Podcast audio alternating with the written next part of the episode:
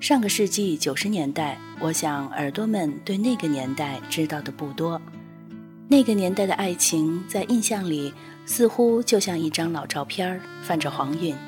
那个年代的爱情画面，总是和一辆自行车有关。男人推着自行车和女人慢慢的走，慢慢的聊，或者两个人站在自行车的两边，或流泪，或沉默。有幸读到了叶倾城一九九一年的爱情故事，那种单纯美好的感觉一下子让人觉得很温暖。所以今天荷西要带着你一起穿越到那个年代，去体验一下那种温暖而简单的爱情。你可以下载节目 APP 软件“月光浮语”，或者登录我们的官网三 w 点 i m o o n f m 点 com 来收听我们的节目。同时，你还可以在新浪微博关注“月光浮语网络电台”，在微信公众号搜索“城里月光”，也可以找到我们。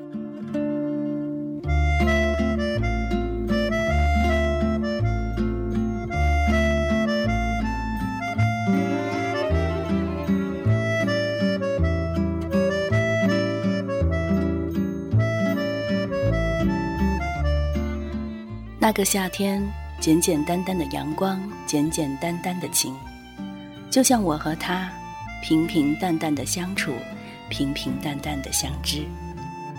在同一所农行的办事处共事快一年，什么话都说尽了。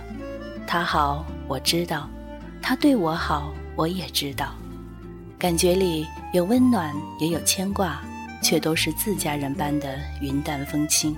其他的呢？他没说过，我没问过。他要去黄州学习的消息，我是突然知道的。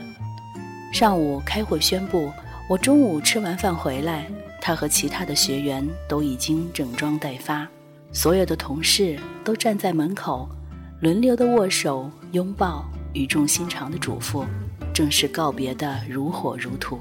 只有他一直在东张西望，看见我，眼睛一亮。仿佛示意我过去，但是太热闹的场面让我窘迫。我头一低，也没跟他打招呼，就进去了。从刺眼的正午阳光里一步踏进幽暗的营业大厅，我禁不住一阵恍惚，心里差时间长满的是扩大了许多倍的念头：他要走了。我怔怔地站在门边，听见背后急切的脚步声，果然是他。一时理不清头绪，许久我们都没有说话。外面人声鼎沸，屋里却寂静的可以听见彼此的心跳和呼吸。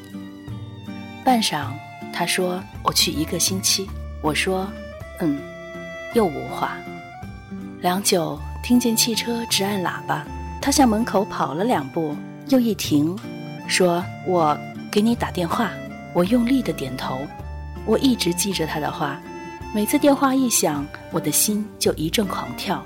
是别人的或者公事，心才暗暗的落回原处。短短的一个上午，我的心大起大落，像大户操纵下的股市。但是他的声音，却始终没有在那一端响起。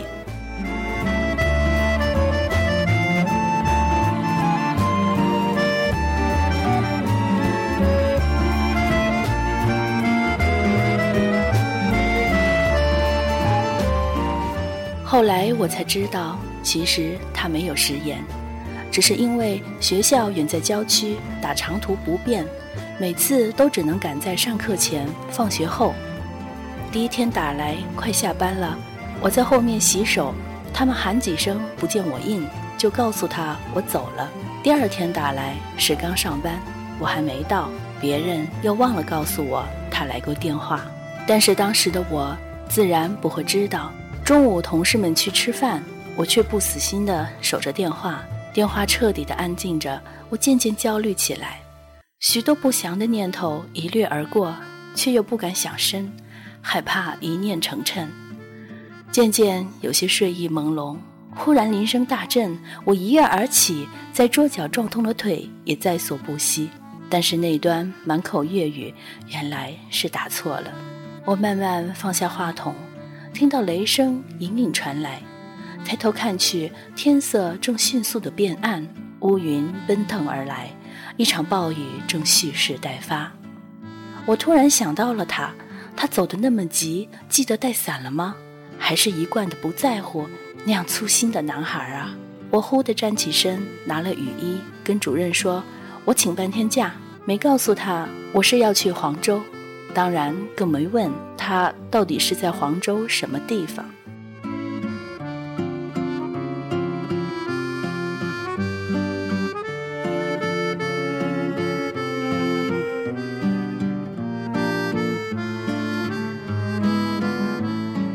雨来得比我想象中还要急，雨点大颗大颗的灌进雨衣里去，我的全身很快就湿透了。一辆又一辆车从我身边疾驰而过，泥浆溅满了我的裙摆，而我坚持地站在路边，对每一辆经过的车招手。我从来没出过武汉，也不认识东南西北，更不知道黄州到底在武汉的哪个方位。反正只要是长途车，无论是南来还是北往，我一律奔过去，充满希望地问：“到黄州吗？”一辆开往蕲春的车被我拦住了。黄州，经过倒是经过，不过我们直达蕲春的。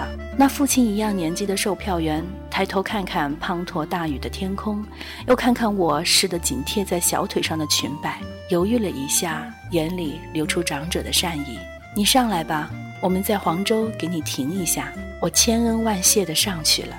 车上很多人，我被挤在一个猪笼旁边，车稍有颠簸。那头猪就发出抗议的嚎叫，车顶在漏雨，无论怎么闪身都躲不开。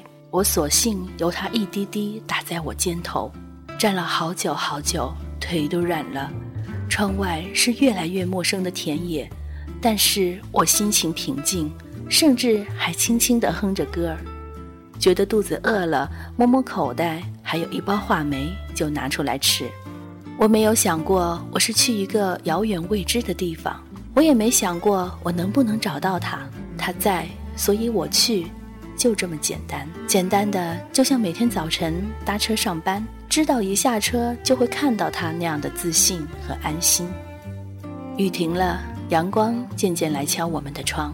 售票员招呼我：“黄州到了，你到哪里？我们在附近把你放下来。”我说：“我不知道。”他说：“你说门牌号码或者单位名称就行了。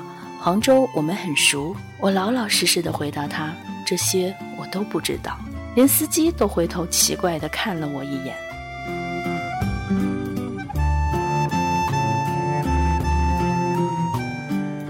我在刚进市区的地方下了车，立刻有一个三轮司机过来拉生意。想想是农行办的培训班，显然跟经济有关。我便问：“你知道哪儿有财贸一类的学校？”他说：“十块钱，我带你去。”我数数钱，出门时根本没想到会到这儿来，身上只带了平常零用的钱。我摇摇头，太贵了。他缠着我不放，八块，六块，好了好了，五块，不能再少了。我干脆把钱包翻给他看，他不可思议地摇头，一边自言自语：“武汉大地方来的。”连这点钱都没有，一边还是告诉了我怎么走。暴雨过后的天空蓝得咄咄逼人，阳光金箭一般直射下来，只一会儿我就挥汗如雨，在路边买一杯三毛钱的冰豆浆喝。我很乐观地安慰自己，到了就好了。我实在是太乐观了，在黄州市财贸学校连问三个人都不知道，最后人家显然是被我问烦了。砰的关了门，站在陌生的街道上，周围没有一张熟悉的脸。就在我急得眼泪快掉下来的时候，我一眼看见中国农业银行的金字招牌，蓦地觉得见到亲人般的绝处逢生。亮了自己的工作证，储蓄小姐热情地指点我：“你说的培训班在农行职工学校，我帮你叫三轮，省得他载人。”我小声地说：“您告诉我路线，我走着去就行了。”走去！小姐惊呼，又好心的提醒我，那要穿过整个黄州市啊，起码要一个小时。我只好苦兮兮的笑，明明是牢牢记着她的指引，可是才出两个街口，我就彻底的糊涂了。只好走投无路的问人：“最近的储蓄所在什么地方？”幸好黄州只有那么两三条街道，也幸好农行在那儿的网点星罗棋布。每遇到一个信用社或者储蓄所，我都进去问路。别人指引我一段路，在我快要迷路的时候，下一个储蓄所又该出现了。就这样，在六月的烈日下，一小段一小段艰难地走着，汗水划过皲裂的嘴角，是撕裂的痛楚。我舔舔嘴唇，却连一小杯冰豆浆都不敢去喝。谁知道还要走多久呢？而在这样的艰苦里，我一次也没有觉得自己是不该来的，因为我知道他一定会在我的目的地等我。终于有人抬头一指对面，就在那儿。刹那间，满天的晚霞同时打开在我面前。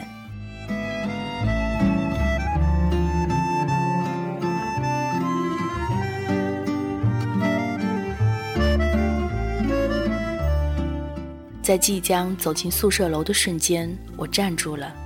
我第一次想到，见到他我要说什么，问他为什么不给我打电话。但是如果他根本只是随口说说呢？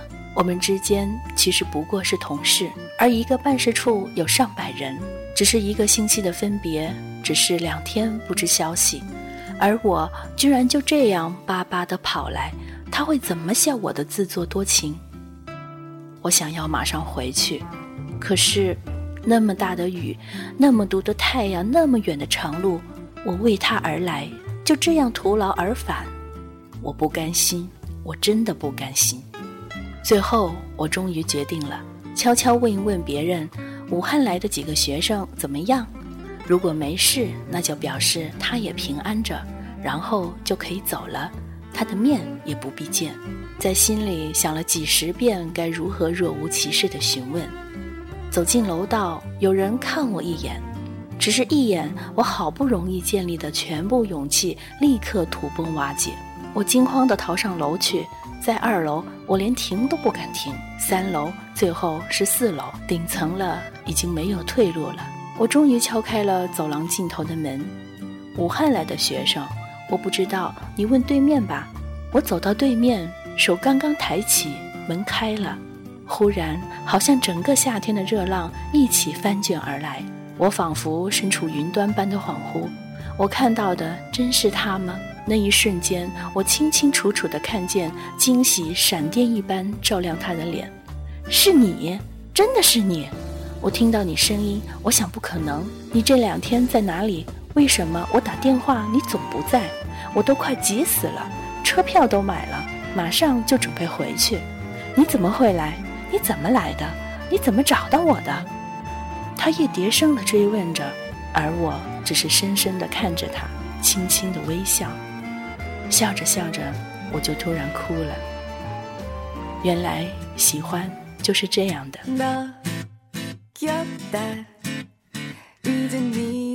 第一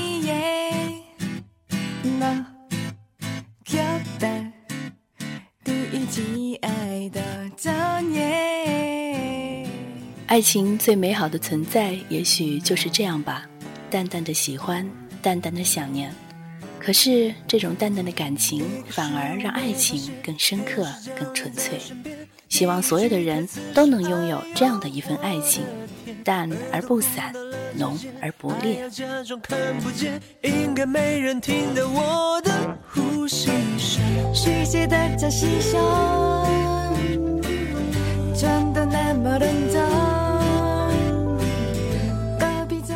如果想听到更多我们的精彩节目，可以下载节目 APP 软件“月光浮语”，或者登录我们的官网三 W 点 I M O O N F M 点 com，还可以在新浪微博关注“月光浮语”网络电台，在微信公众号搜索“城里月光”也可以找到我们。